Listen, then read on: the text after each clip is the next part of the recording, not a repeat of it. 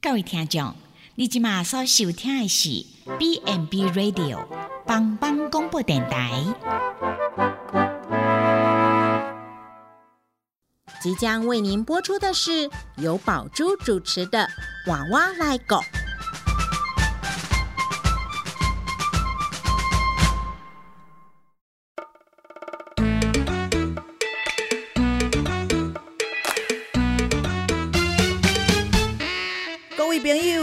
以前的是大人照顾咱大汉，即摆伊嘛已经老了，需要咱的帮忙，免惊，换我来顾。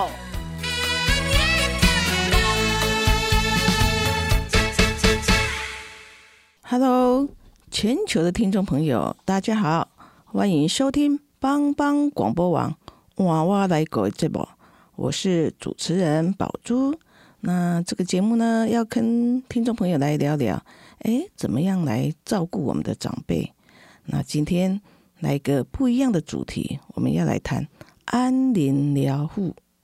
哦，那呃，很多人对安宁疗护很熟悉，有些人也不熟悉啊啊，但是啊，目前啊，今天的重点在讲居家安宁的照护。那我们很多长辈。啊，因为中国人一向有落叶归根的啊概念，所以家是最熟悉的地方啊，所以安宁居家疗护啊，就是让我们的病人在最熟悉的地方啊，用专业团队的一个啊照护的精神来协助我们啊，就是末期的啊个案，在他身体或心灵上有一些问题啊，让他很。啊，没有痛苦的哦，走完人生的一个旅程哈。那我们常常讲，就说哎啊，对末期的个人来说，生活的品质可能优于他的生命的延长啊。所以这一集呢，我们就邀请到南投县普里基督教医院安宁疗护的护理师啊，李维轩，维轩好，宝珠姐好，好。啊，那维轩在安宁疗护，他有非常多年的一个工作经验哈。那他也是一个很有爱心、很有耐心的一个啊安宁疗护的专业护理师。那首先啊，我们先来谈谈，哎，很多人对安宁疗护是什么，也许不清楚，有些人很清楚。那在那个啊，WHO 就是世界卫生组织，它有一个啊对安宁疗护的定义啊，我们请维轩来帮我们解释一下。呃，WHO 的定义呢，它就是说，所谓我们的安宁疗护呢，它是指只针对说可以治愈、治疗性无效、没有反应的末期病人，然后我们再提供积极性跟全能的那个照顾。全能化的照顾，然后呢，以维持病人跟家属的最佳的生活品质。主要呢是可以透过疼痛啊，减缓身上的不适，其他的症状不适这样。那同时呢，我们也要处理一下病人啊跟家属他们在心理跟生理还有心灵上面的那个问题。对，那安宁疗护呢，它最主要就是透过啊，呃，疼痛的控制。啊，减缓他身体上其他的不适的一个症状，哈，同时哈，这很重要。同时，他会照顾啊，就是病人跟家属在心灵上或是社会上啊，心灵上的一些的问题啊。所以在现代的医疗技术，它真的是没办法啊，提供很好的一个服务啊。就是有一些疾病，它无法用药物啦、哈医疗的处置来，嗯，让它更好，好，所以安宁疗护的精神，它就是用尊重生命的态度来陪伴我们的病人走过人生最后的旅程，啊，并它可以辅导家属重新面对未来的生活。那我想啊，请教一下那个护理，诶，维轩哈，什么样的人可以接受安宁疗护的服务？他的服务的对象有哪些呢？哦，其实台湾的安宁疗护对象在早期的时候是是以癌症末期的个案以及渐冻人为主，但那个在九十八年九月一号开始呢，我们有新增非非癌症的八大疾病的病人，包括有老年期初期的器质性精神病变，然后还有其他的脑病变，还有心心脏衰竭，还有慢性呼吸道阻塞，还有肺部其他疾病等，还有再就是慢性肝病啊、肝硬化、急性肾衰竭呀、还有慢性肾衰竭及肾衰竭的期末期病人。哦，对，就是早期我们大概只针对说，哎，癌症的个案，我们给予安宁疗护。那在在民国九十八年九月一号开始，哦，那我们政府就增加说，哎，这个八大类的非癌症的末期的个案，哈，就包括啊，就是啊心脏衰竭的，已经到末期的啊，哈，或者是慢性阻塞性肺疾病，它这个在更多的药物的啊处置，它也没办法让它完全好。啊，所以啊，后来就加入这个肺癌八大类的一个啊一个病患哈。其实像目前我们很多啊年，我们看到很多年纪年长衰弱的哈，其实他也许他没有什么特别的疾病，可是他就是衰弱，年纪大了九十几岁，好一百出的也有，好那真的就是人的啊人的生命是有限的哈，所以就是后来啊，我觉得这个安宁疗护的一个啊一个服务真的是对啊这些。的病人帮助非常大哈。那维轩在啊这个啊安宁疗护的很多年经验哈，不晓得有没有什么感动的故事哈，让你觉得说啊，这个安宁疗护真是太好太美了这样。哦，有啊，其实蛮多的，在病房其实每天都有感人的小插曲啦。最近我讲最近一个例子，我们有一个阿妈，她已经年纪大。到八十几岁了哈，接接近九十岁，那他很长寿了哈。哦，对啊，真的很长寿哈。那他这一次生病啊，已经两年了，那都是在家里儿子照顾他的，那儿子也当阿公了。哦，对，所以那个阿妈哈，他已经升级当。祖祖母了嘛？对对对，阿昼了，阿昼了，对阿昼了。那这个阿昼哈也很可爱，他其实在生病这段时间其实是蛮清楚的啦。嗯，他是意识清楚，他只是好就说很多是啊衰老的、年迈的。哎，对他就是行动不方便，对，他就躺在床上。那这个孙子呢，也也干他孙。就是甘拉孙啊，孙子，这甘拉孙也是很可爱啊，也没几岁。那这个下课幼稚园下课，这个阿昼哦，就会叫他过来跳舞给阿给他看。哇，这个阿昼很享受啊哈！孙子下课以后就来病房跳舞给阿昼看。哦，其实这个也是一个治疗的方式啊。哦，对啊，哦，这个阿昼每天都说来，你来跳舞，我好你一百块，所以这个孙子每天都赚一百块哦。然后后来呢，那个阿妈的病啊，就已经没有家属也没办法照顾了，然后所以就住到我们的安宁病房来。那这个这个小插曲，这个安宁病房每天也可以看到这个孙子每天下课就来跳舞给阿妈看呢。哦哦，所以这个啊孙子应该啊，我觉得这个。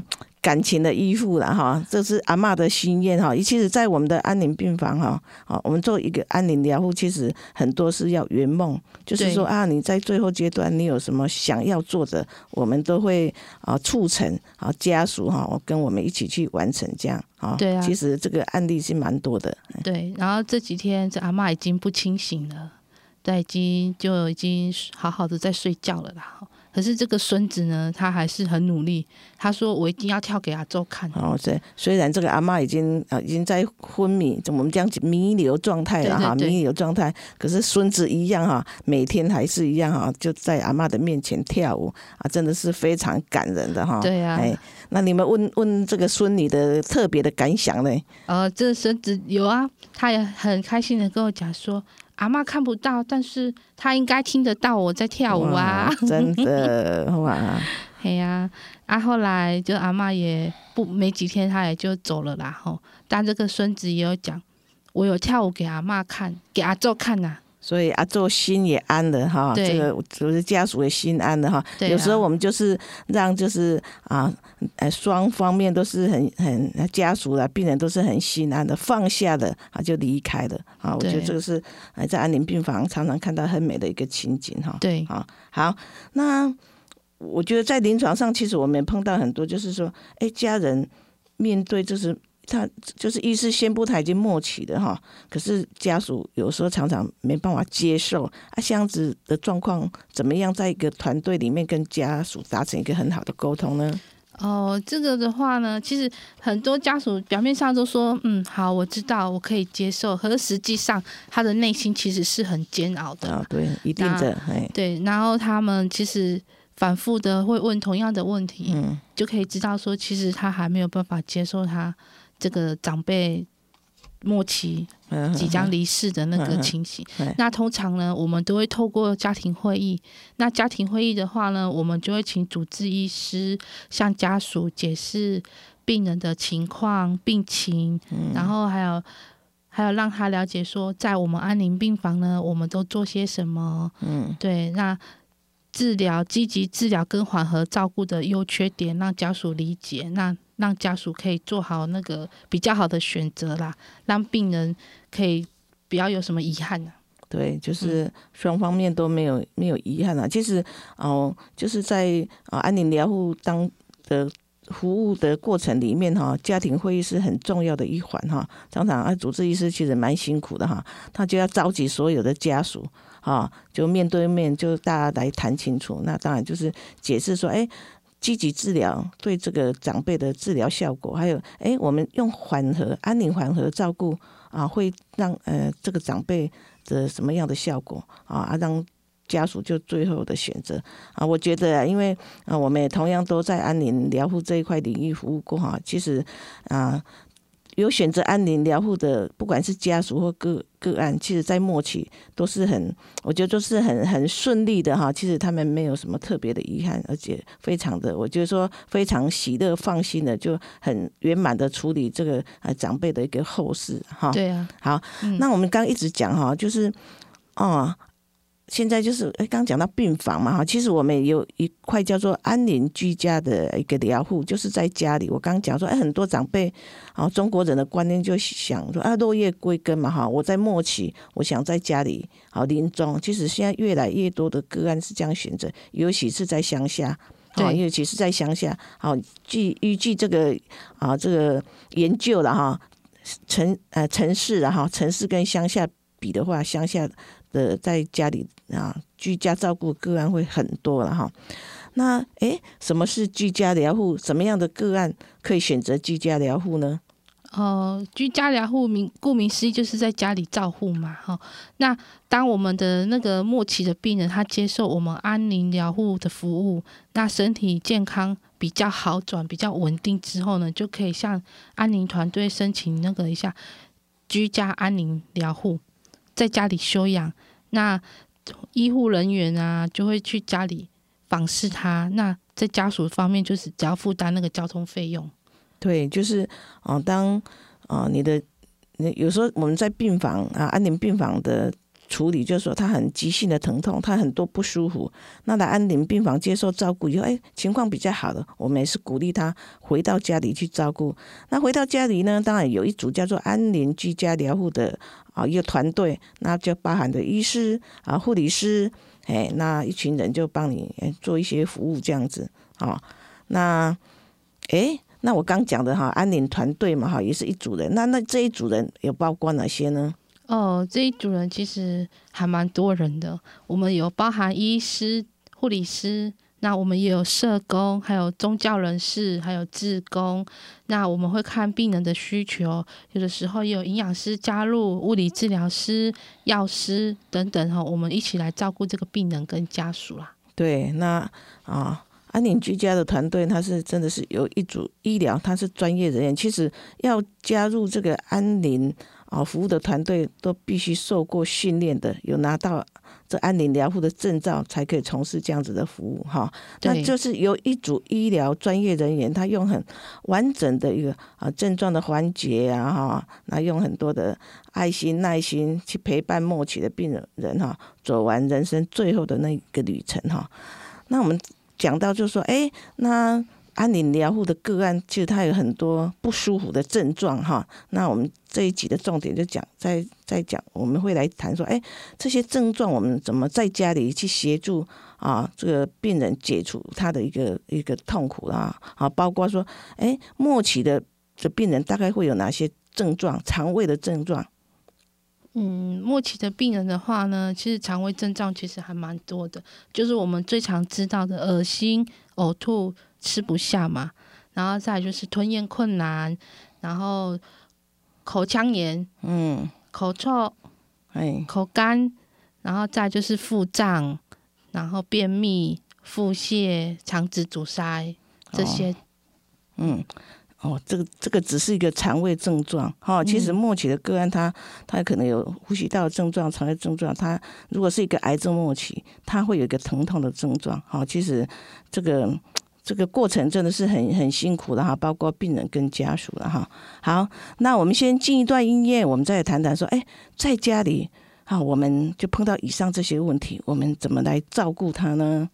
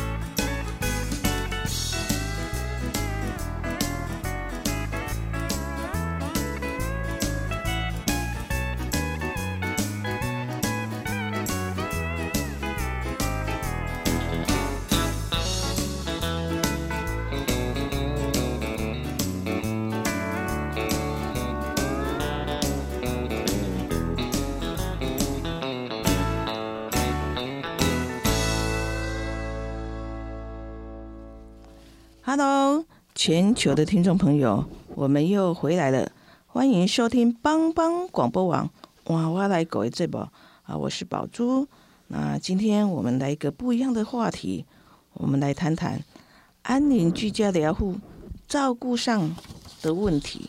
那中国人都常常就是有那个落叶归根的一个概念哈，所以，哎，就是在临终的时候啊，很多人选择在家里。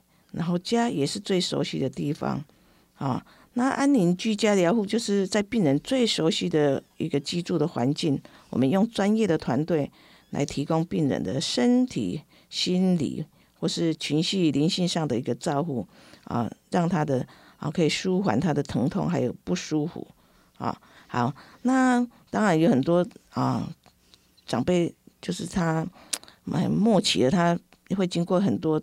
种不适、不适应的情形哈，那我们今天要讲肠胃的一个症状哈。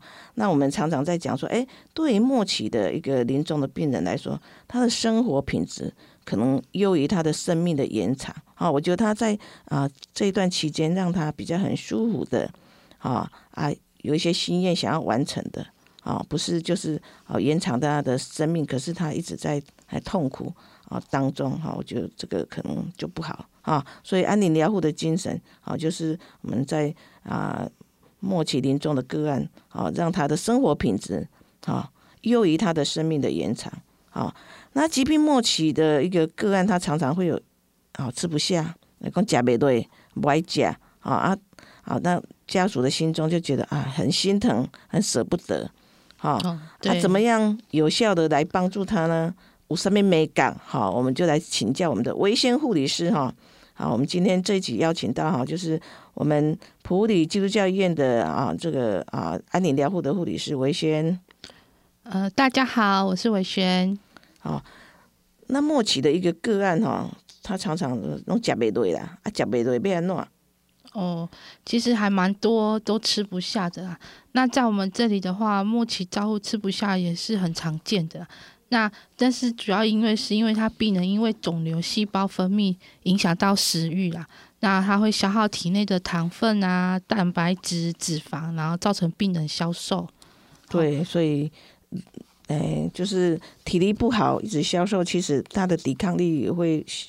不好了哈，所以啊吃不下的问题，我们还是要帮他处理哈。嗯，那哎，其实会造成这样的问题很多嘛。那大概会有什么引起他就是啊不想吃甲贝对？哦，对，吃不下其实蛮多的啦。那再有有一部分是疼痛，那还有一部分就是那个胃的功能。胃的那个排空排空食物的功能已经降低了，对你可能就是已经到末期，就是身体的组织功能都已经退化了，哎，然后再就是肿瘤肿瘤本身的因素嘛，那还有最多的就是我们常看到的便秘、恶心、呕吐，然后再就是溃疡、黏膜溃疡啊，就是最最常见就是我们的口腔的溃疡，对，口腔溃疡，那再就是吞咽困难。然后再就是病人本身他的心情忧郁，嗯，然后口腔里面的溃疡，除了溃疡之外，我们会有那个念珠菌啊，还有嘴巴没什么味道，味觉改变了，然后味觉改变，对，然后嘴巴干啊等一些，还有一些我们在治疗上面引起他的食欲不好、食欲不振的问题。哦，对，所以这个。造成吃不下的原因很多的哈，有时候不是病人本身不想吃啊，其实就是可能他的疾病的因素啊造成的，可能他本身有肿瘤啊，肿瘤可能压迫啊之类的哈，那就是啊胃的排空能力可能不好，所以他就不想吃啊，甚至他可能口腔就是溃，就是破破皮的哈，有伤口，甚至这样子。也是会让大家食欲不好啦。再就是说，心情冇关系啦哈。哦，你来做不住的，你敢做爱食物件，没嘛哈。所以，所以刚我们讲那个，刚讲那个故事哈。阿妈伊要心情好，就是叫伊的孙啊，哦，逐工来伊的面头前跳舞回看。哦，心情真好哈，心情较好，伊就可能食较好哈。那这个嗯，很不错的哈。好，哎，按那个的，就是说，你打东。哦，我们知道他甲就是甲贝多可以不爱甲，哈啊，大概最主要症状有哪些？吃不下的症状就食欲不振跟吃不下的症状。哦，其实他你就看他吃食物就知道了啦。他平时他因为你知道我们生病的人就要吃一些清淡的食物嘛，那清淡的食物对这些。对这些生病的人看了也其实也不太想吃啊，看了就没什么食欲，那没吃当然就是会体重下降了啦。哦，就就是所以吃好营养方面对一个末期的个案有时候还是蛮重要的了哈。对啊，哎，所以有些就是说，哎，他吃不下，是不是有比较什么样的方法？比如说我们在食物的准备上，哈，让他觉得哎，可能看起来比较好吃，或是什么样的美感啊？可以让他可以比较吃的吃的好呢？哦，有啊，其实，在台湾还蛮幸福的，所有的水果跟蔬菜都还蛮不错的啦。嗯，那水果很甜，很不错，对啊，又多样化。哎，对。那我们通常的话，都会请家属准备少量多餐的食物啦。嗯。那也有多样的变化。嗯。对，那也要看一下病人他喜欢什么东西。对他喜欢甜食呢，还是吃比较咸呢，还是比较喜欢吃精致的呢？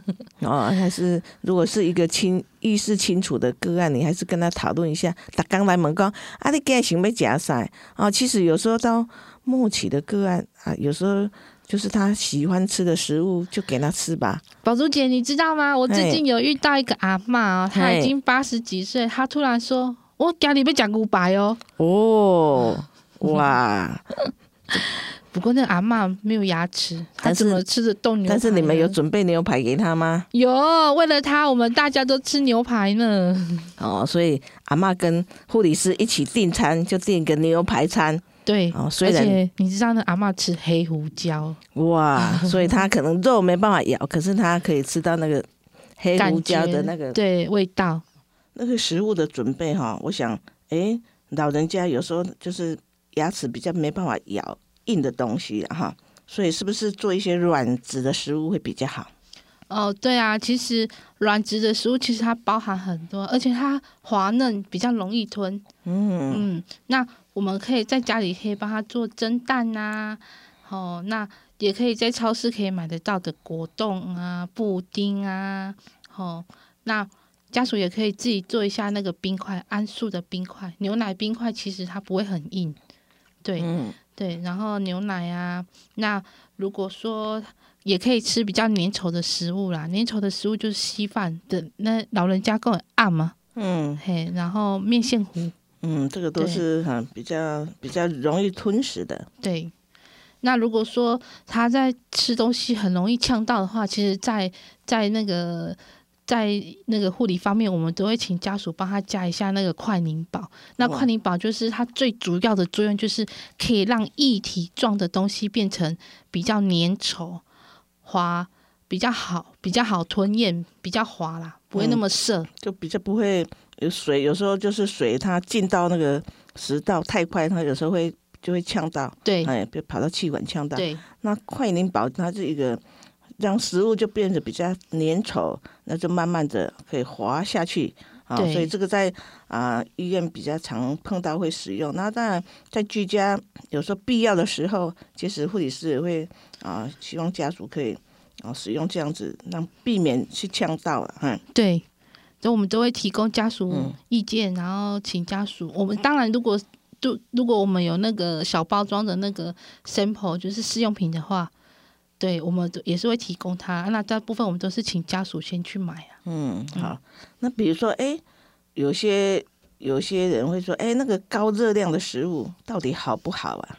嗯，高热量的食物的话，其实也是不错的啦。它最主要是可以增强病患啊，病患的他的体力。那很多高热量食物，其实老人家也很爱吃啊。嗯，但是嗯就是因为老人家的吃也吃不多了哈，有时候就让他开心快乐一下，给他们一点点哈，一个小小的蛋糕，我想有时候长辈也很很喜欢呐啊，因为在我的经验呐，像我以前照顾我妈妈一样哈，默契的哈。就是她想要吃什么，我们一概都没有给禁止。虽然她有高血压啦、糖尿病的一个一个一个长期病的治疗，可是我觉得到默契的，一爱夹菜都会夹菜，她你知道老人家也很爱吃冰淇淋吗？哦，是啊、好，其实老人家他也很爱吃冰淇淋啊，，哦这不是连就是小朋友才爱吃的冰淇淋没有，只是因为他年纪大，他觉得吃冰淇淋不好，所以他不不吃。其实他们很爱吃。哦，是啊，哈、嗯对对，这个就是你如果要让长辈有一点高热量的食物，我想刚讲的，那其实长辈很也很爱了哈，冰淇淋之类的食物。对，冰嗯淇淋，好那我没有就是有时候你刚刚讲说口干啊、舌燥啊，就是口腔口腔的问题，所以他就不想吃。嘿，那怎么办呢？在病房这边的话呢，我们常常遇到病患，他常常会说嘴巴很干很干。那我们通常呢，都是会请家属说买个冰块啦，那冰块给他含呐、还是说给他喷喷瓶给他喷嘴巴啦，让他常常保持嘴巴的滋润啊。那我们其实也可以说买一些饮料啊、果汁啊，那凤梨啊、柠檬汁都可以。那当然要稀释过啦，好、那加一些小冰块让它含一下，其实它可以刺激那个唾液的分泌，嗯，嗯那可以减少我们的嘴巴口干舌燥。嗯，对，我觉得哎，就是我们在病房常常就有准备凤梨片好弄成凤梨汁，让嗯，有些个人觉得说啊，他的嘴巴就是干干不舒服，那就给他一些有一点味道的，有点味道的一个果汁，让他啊感觉比较舒服。好，那有个问题就是说，诶，中国人很爱食补嘛，哈，那我哦对觉得说，诶，哎，末期的个案，我会食足侪补的，安尼刚好。嗯，其实也不太需要吃补品啊。那吃不吃，其实看病人本身他愿意吃不吃。那不吃的话，其实就表示他根本没有那个需求。嗯，对，那不需求的话，吃多跟吃少其实不会影响他生命长跟短啊，嗯不会说因为吃比较多哦，他会多活几天。对，那那就表示说他不想吃的话，就是他已经不需要这么多食物了啦。嗯，嗯所以有时候就是不想吃，其实就不要勉强他吃啊，因为有时候在末期，你勉强他吃，反而造成他身体上更多的负担了哈。，对，好哎，那如果是说他已经就是卧床了，他也没办法起床了哈，就是变成这长期卧床，有没有特别要注意的事项？哦，有哦。那我们在长期卧床的病人，他所需要的热量跟我们一般人正常、一般人正常活动者需要的热量会比较少啦。那所以我们在给病人，病人他觉得说他饿的时候，我们再给他吃东西，其实也是还好，不一定要定时、定时、定时定量来喂他嗯嗯吃。我们也不强迫说。嗯，你一定要吃，这个时间到了，你就是一定要吃，嗯一定要吃。所以病人不饿的话，我们就不给他吃了啦。吼哦那也是因为他的消化功能差变差了啦，所以他没有办法消化他原本他有吃下去食物的那个吃下去食物在胃里面消化了。嗯，嘿，对，所以就是我们在谈论到这末期的个案在家里的照顾哈，如果是说，就如果他没有说要吃东西，其实就不一定说三餐哈，早午晚给他了哈，也许对就是少量的，或者是他想吃东西啊，就问他说，哎，你最想吃什么啊？给他满足他所想要的哈。那如果是因为如果病人真的不想吃，家里也会担心嘛哈。对啊哦那怎么办呢？有没有什么特别的方法？我总不能一直看着我妈妈，诶，八个小时、十二个小时都没吃东西，我想于心不忍啊，可能对就对对，那个心理上的障碍啊过不去了。那怎么办呢？有什么特别的方法可以来协助缓解这样子的情形呢？哦，其实我们大部分哦，如果要减轻家属跟病人的负担，我们通常是多多关心他，然后询问病人他想吃什么。如果真的不想吃，那我们可以嗯询问他说，那有想做什么的啦，不要让病人跟家属觉得说没有吃东西是一件不好的。嗯哼哼，对，那那最重要的话就是不要去强迫他吃啊，你嗯只会反而会增加他的负担而已。哦，哦就不要不要让。那有没有什么特别要做什么口腔护理呀、好让他比较食欲比较好。哦，有啊，我们做饭前，像有些有些病人，他觉得吃东西嘴巴会痛嘛，因为他黏膜可能已经受损了，嗯还是没有味觉的嘛。那所以我们通常会在吃东西之前呢，给他做一下口腔护理，那他可以降低他的疼痛，然后他可以增加他的食欲。那因为那如果说嘴巴里面有溃疡啊，还是喉咙痛啊，我们做完口腔护理，我们会帮他止痛。那这个止痛的话，就是可以避免他吃东西的时候疼痛，嗯，嗯，减少他的疼痛啊。哦，所以呃平常口腔护理也很重要哈。那如果有溃溃疡的话，就是会给他上一些药啊，或是止痛剂，好让他可以比较啊安心的，没有疼痛的，可以吃一点东西啊。哎，那我们有没有特别要注意说，啊吃东西的时候有没有什么特别的姿势要注意的？哦，吃东西的时候一定要坐着，不可以躺着吃。就哦老人家，老人家讲啊，每次都在讲物件啊。那嗯，所以我们也是一样，不能躺着吃东西啊，一定要坐着吃。最少，如果他长期都躺在床上没有办法坐起来的话，其实我们都会给他床头摇高六十度到九十度，才让他吃东西。嗯，因为避免他去呛到了哈，就是在啊，尤其在喝流质的东西。对呀、容避免他去呛到，嘿，那呛到的问题就是会有吸入性的肺炎，哈、本来他就不舒服了，你又因为呛到造成他的吸入性的肺炎更不舒服啊。更不舒服，又要去治疗，那就不好了哈。嗯，哎，按、这个这个当中需不需要给他什么点滴呀、因为他都吃不下，都不爱吃，爱再回一些点滴不？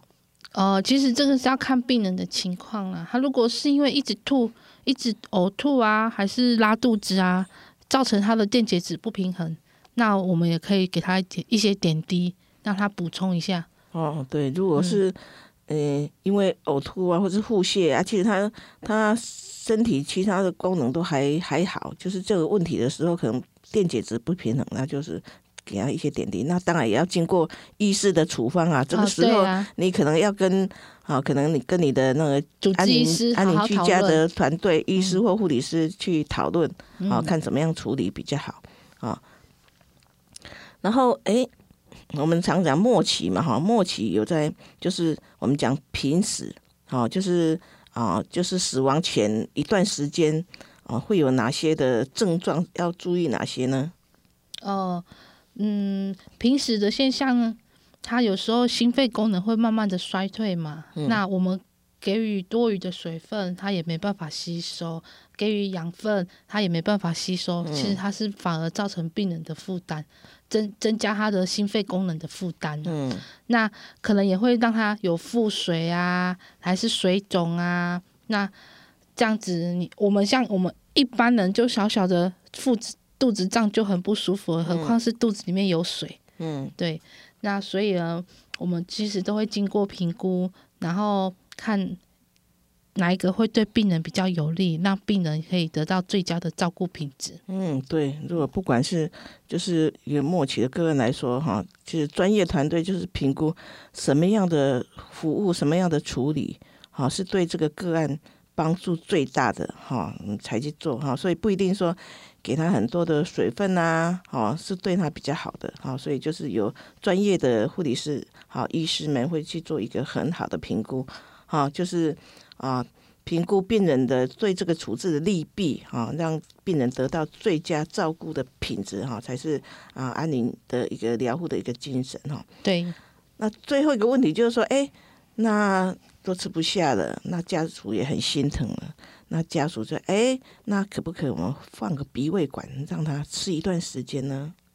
哦，对啊，其实要不要放鼻胃管是没有一定的方式啊，我们都会遵照家属或病人他的需求，还有嗯。家属跟病人的意愿。嗯，那其实对中国人来说，其实吃是一个很大的 享受了哈、嗯食欲食物就是爱跟关怀的象征嘛。嗯，就有一句话常讲“民以食为天”嘛，对，对，所以当病人他因为病情的关系吃不下，就算他放了鼻胃管，放了鼻胃管之后，往往对体力的帮助其实是有限的啦，嗯反而会造成病人的不适。嗯，不舒服你。想想看，我们鼻子里面放一个管子，其实还蛮不舒服的啦。对，然后我常看到家属要让病人吃，他让他放鼻胃管，这个病人常常在摸这个管子，因为真的很不舒服。嗯，对对对，对呀、那要不要放鼻胃管，其实是也是要考虑一下病人他对鼻胃管的接受度啦，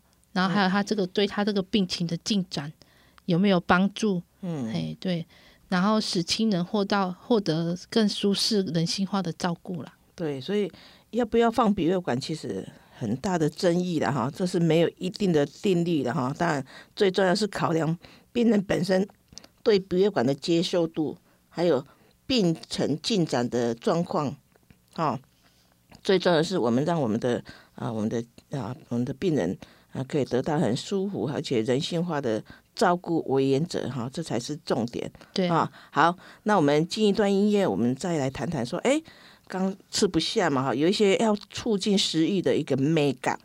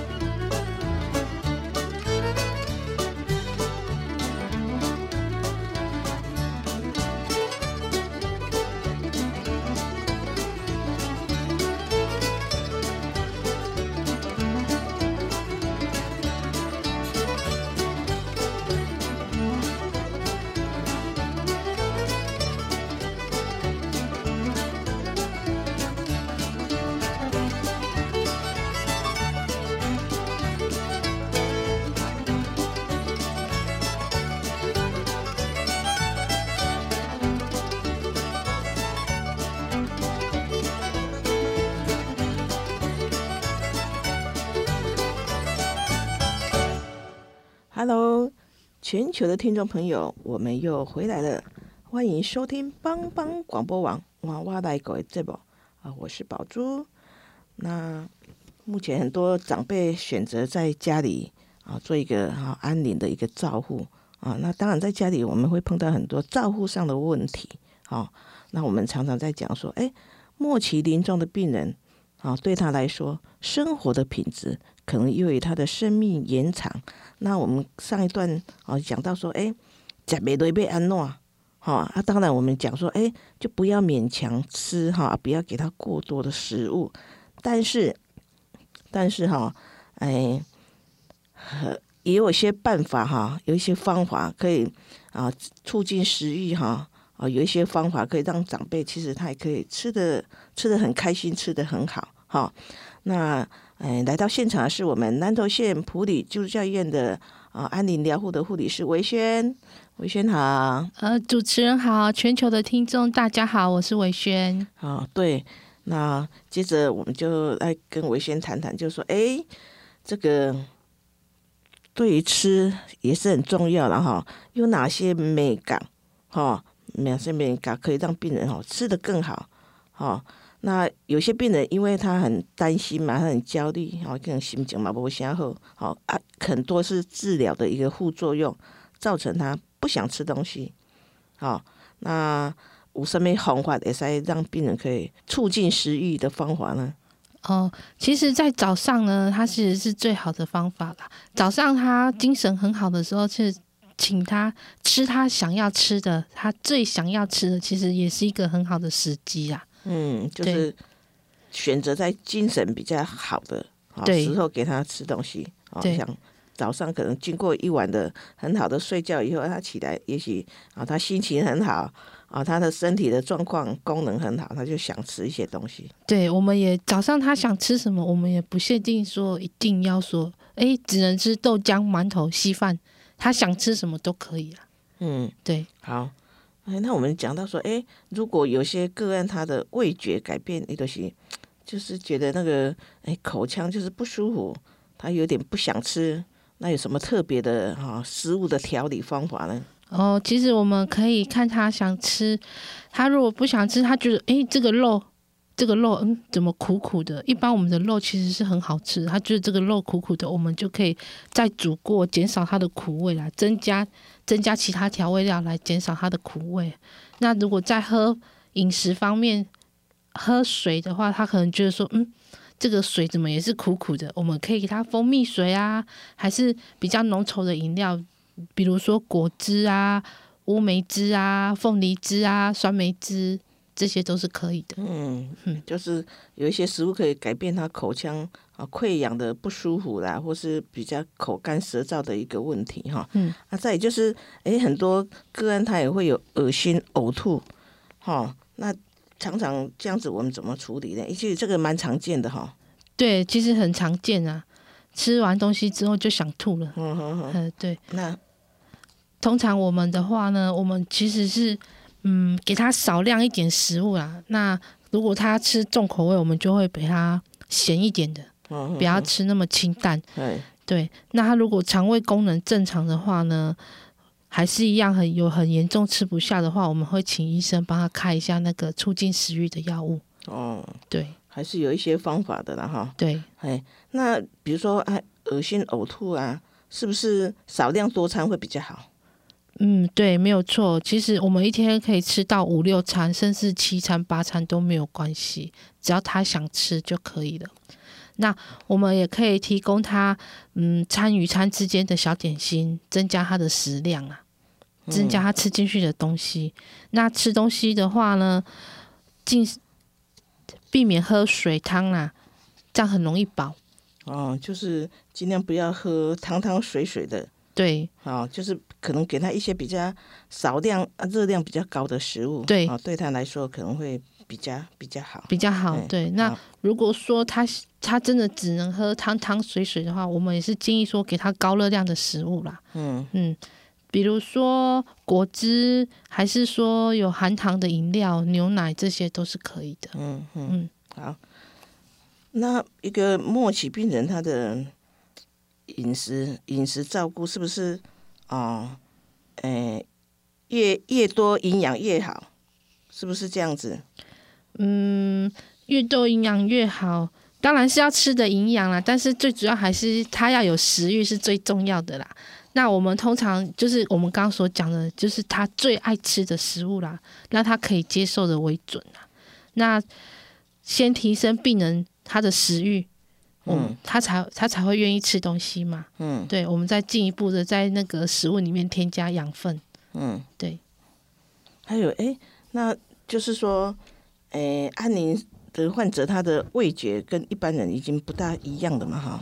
对啊。那在食材上哈，哦，食物上面有什么特别可以选择的？以你的就是在临床经验，哎，长辈们他们都比较喜欢吃什么食物？长辈们吗？哎，嗯，如果说在食物上面的选择的话呢，如果他对那个他的味觉对苦苦这方面比较敏感的话，我们就并尽量避免不要给他会苦的食物啦，例如苦瓜，嗯。还有芥菜，嗯。对，这些都是不要的。那他如果觉得对觉得对那个腥味腥味的臭臭味，嗯。他当嗯的话比较敏感的话，我们就尽量选择白色的肉。白色的肉就是鸡肉啊、鱼肉，嗯来取代腥味比较重的红色的肉。嗯对，嗯，其实例如猪肉啦、嗯牛肉。牛肉哈，嗯，其实也是要看这个长辈的对食物的嗜好的哈。比如说你刚讲那个阿妈，她就喜在临终前，她就要求要吃牛排。对，哦，对，这是她想吃的食物哈。嗯，啊，好，那就是常常很多家属会不会问你啊，说，哎，啊，护理师啊，啊，被酸上面种诶，市面上因为太多的营养品哈，有时候啊家属其实不方便去帮病人处理一些食食物嘛哈，对啊。他们就问说，哎，上面种的营养品哦，较方便呢，啊，较好诶，啊，你们都怎么回答，怎么处理？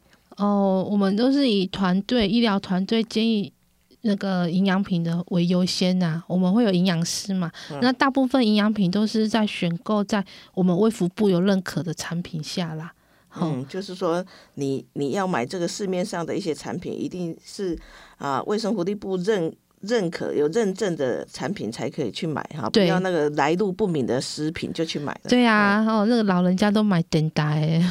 然后操对，就是诶、要要要小心了嘿。对，那大部分我们都会建议他说可以买像像我们台湾那个雅培，像我们台湾的牛奶，其实它很多都会有那个癌症适用的啊，还是嗯糖尿病适用的。嗯这些其实都是可以买的啦。嗯那有些病患啊，他或许会有其他的并发症，嗯那其实也有蛮多不适合的营养品啊，吼。嗯所以我们都是建议用医疗团队的那个营养品优先。哦，对，嗯我们也讲到说，哎，这医疗团队里面其实含了一个营养师啊，如果必要的时候，我们都会会会啊，就请营养师啊来评估说，哎，到底怎么样的营养啊成分哈、的食品哈、对他来说是更更有效、更好的哈、好，那经过哈、这个啊漫长的的医整个医疗的过程哈、啊，对对身体其实留留下一些一些就是不舒服的哈。那首先重要还是生活品质的提升哈，而不是很多的营养食品的给他哈。因为我们刚才也提到说，哎，其实整个末期的个案他身体的状况哈，比如肠胃的功能已经不好了，你再给他很多的食物，其实对他来说也是一个啊负担啊很大的负担。嗯哎，好，好，那就是每个个案他在啊临终的末期的症状真的是都不一样了哈，寻求专业团队的协助真的很重要哈。那目前在医院哈，不管你是呃在家里居家的照顾哈。或者是一般的民众，其实你对安宁疗护的一些问题，你可以都可以打电话到医院，其实医院都有那个专线，有有安宁咨询的专线可以询问哈。诶，那普济医院的安宁专线、在哪里嘞？普及安宁医院的专线，当然就是在安宁。白天的话，我们会有那个安宁居家嘛。那其实你打到病房跟居家，他会有专人为你服务啦。哦，对，那电话是几号？呃，就是普及医院的电话零四九二九一二一五一。那我们要转接，转接到安宁病房，转接分机号码是三五九一。哦，对，如果是啊一般的听众朋友，如果不管你你有没有在照顾这样个案，其实你对安宁疗护你想更要了解的话，你就可以打到这个医院的专线哈。其实，在医院的网站上面也都有很多的一个一个资讯了哈，可以去寻求啊。好，最后了哈，最后就是啊，还是要讲一下哈，这个安宁疗护的目的哈，它就是用。安宁团队的一个专业来协助我们的个案缓解他的疼痛还有不舒服，让他很有尊严的、很自然的走向生命的终点。啊，我想享受生命中最后的美好。啊，这安宁疗护让人多一种善终的选择。我想这个很重要哈。我想，哎，因为这几年我们在推行这个安宁疗护，其实很多的啊民嗯听众朋友也都。诶，开始慢慢的觉得，诶，这个安宁疗护真的在我们的生命最后的旅程，那这样子一个照护的啊的一个理念真的是很好。好，那我们谢谢维先，哎，让我们认识就是，哎，末期的个案哦，就在呃肠胃道方面的一个特殊的照护哈。那我们的节目就到此结束啊！全球的听众朋友，如果对我们的节目有兴趣，欢迎下次再收听。帮帮广播网娃娃来搞节目啊！谢谢听众朋友的收听，下次再会了。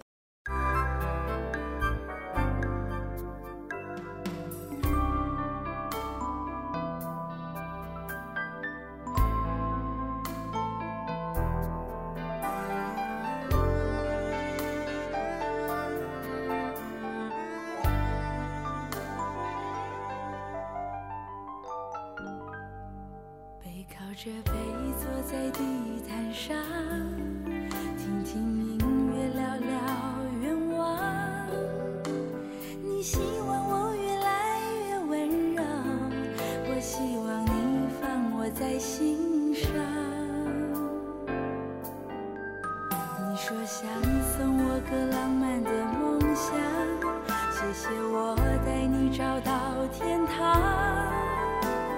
哪怕用一辈子才能完成。只要我讲，你就记住不忘。我能想到最浪漫的事，就是和你一起慢慢变老，一路上收藏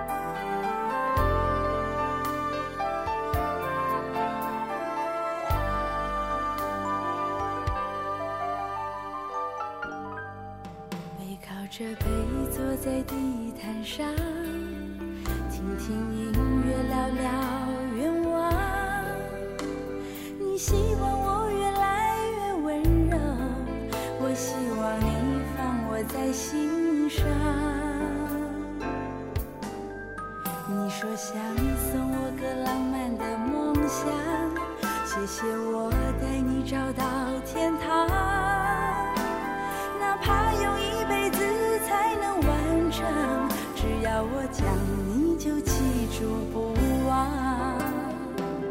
我能想到。